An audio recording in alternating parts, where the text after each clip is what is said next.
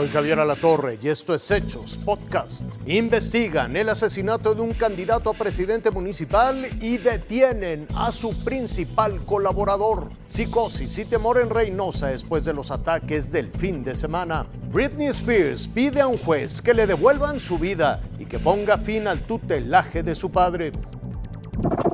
Dos días antes de las elecciones del 6 de junio, Remigio Tobar, candidato de Movimiento Ciudadano a la alcaldía de Cazones de Herrera, municipio ubicado al norte del estado de Veracruz, fue asesinado a balazos. A pesar de los hechos registrados, la gente salió a emitir su voto.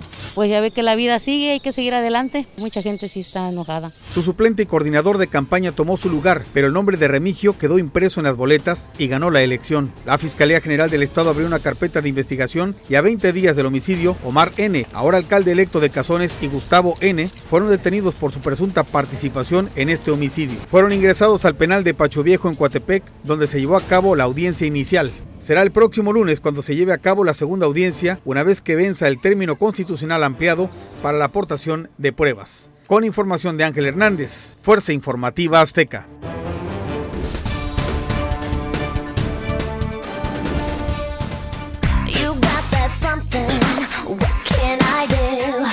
Devuélvanme mi vida. She's lying. She's got everything. She's Britney Spears. I'm not lying. I just want my life back.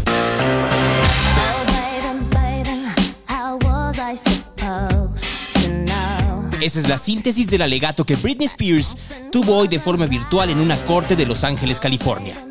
La cantante de 39 años de edad repareció luego de un juicio injusto, inequitativo y cruel para una máquina que no solo fabrica éxitos, sino millones de dólares. Spears se quejó del trato abusivo que dijo obtiene de su padre Jamie Spears. La cantante, de manera nerviosa y veloz para los estándares de la juez, relató que la historia de felicidad y armonía que su padre cuenta sobre ella es una mentira. Vivo traumatizada, sin dormir y al borde de la locura, dijo Spears en los 23 minutos que logró obtener en un juicio donde el Estado tuvo que ponerle un defensor de oficio ante la negativa de su padre de obtener otro tipo de defensoría. El control de Jamie Spears hacia su hija ha llegado a niveles de someterla a medicación de litio y negarle la visita a un ginecólogo con el fin de que le retirase el dispositivo intrauterino para que con ello pudiera tener más familia. Britney Spears reveló que le negó ese derecho, así como seguir con su novio. Esta es la primera vez que el intérprete regresa a la corte luego de la masificación del movimiento Free Britney, que pide la autonomía de decisiones por parte de Britney Spears. Según dijo la juez, no se sintió escuchada la cantante la vez anterior el padre de Britney Spears mandó un comunicado escrito en donde pidió reconsiderar y reiteró su cariño hacia su hija.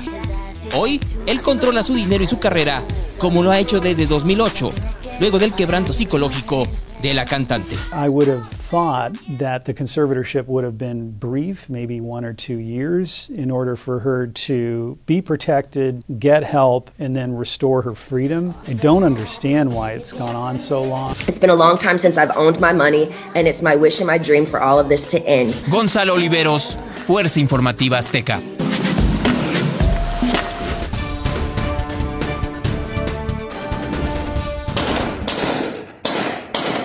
Amanecieron las calles de Reynosa en medio de estruendosos disparos de criminales tratando de huir de la policía. Al final, los capturaron entre la maleza de colonias de la periferia, la misma zona donde el fin de semana mataron a 15 ciudadanos, por lo menos 11 colonias donde se registró una persecución por parte de policías estatales, derivando también en una detención de dos presuntos delincuentes. La balacera minó aún más la tranquilidad de los reinocenses. Poco antes de las 6 de la tarde, las calles estaban vacías y los negocios cerrados llamado a misa por las 15 víctimas en la Catedral de Reynosa no haya tenido la convocatoria deseada. El servicio religioso comenzó a las 7 de la noche, aunque la Fiscalía de Justicia Tamaulipeca dijo no tener información porque la Fiscalía General de la República ya se hace cargo de la investigación de la cruenta matanza en Reynosa, trascendió que cuatro presuntos criminales involucrados en esos hechos fueron capturados en el municipio de Río Bravo. Los detenidos tenían secuestradas a 18 personas. Con información de corresponsales, Fuerza Informativa Azteca. Esto fue Hechos Podcast.